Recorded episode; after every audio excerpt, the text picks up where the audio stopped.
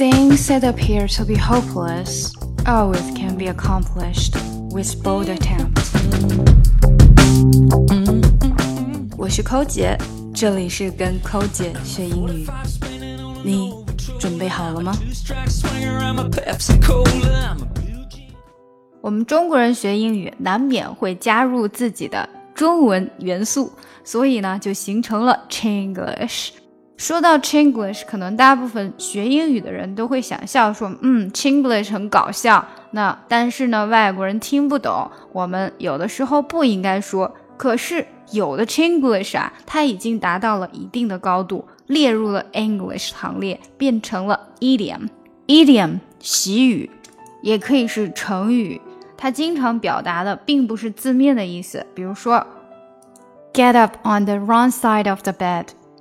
并不是在说睡起来的时候，哎，睡错边儿了，并不是在自己睡觉的那边，他实际上要表达的是这个人他感觉有点怪怪的啊，something wrong with him，就好像是他起床的时候发现，哎，自己睡在不应该睡的那一边的床上，所以其实还是有一些联系的。那到底哪句话这么牛气，竟然进入了 idiom 的行列呢？就是这句 long time no see。其实我第一次听别人告诉我说啊，long time no see 是 Chinglish，我们都不知道的时候呢，我也是不知道的，因为在国外会经常用它。long time no see 就表示 I haven't seen you for a long time。所以你看，并不是所有的 Chinglish 都不能说的。这句 long time no see 在 American English 里面已经是 widely accepted。它最早出现呢。应该不知道在美国还是在嗯 trading，就是中国和西方的贸易中，而在一九零一年呢就已经被收录在了 Oxford English Dictionary 里面。所以如果大家想要说 long time no see 来代替 I haven't seen you for a long time，是绝对没有问题的。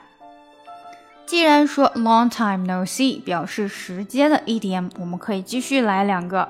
一个是 Let's call it a day，Let's call it a day，也就表示说收工吧，也就是这样了。今天我们就叫它一天了。还有 Better late than never，Better late than never，晚了总比不做好。Better late，late 比较好，than never 比不做好，晚了总比不做好，或者亡羊补牢。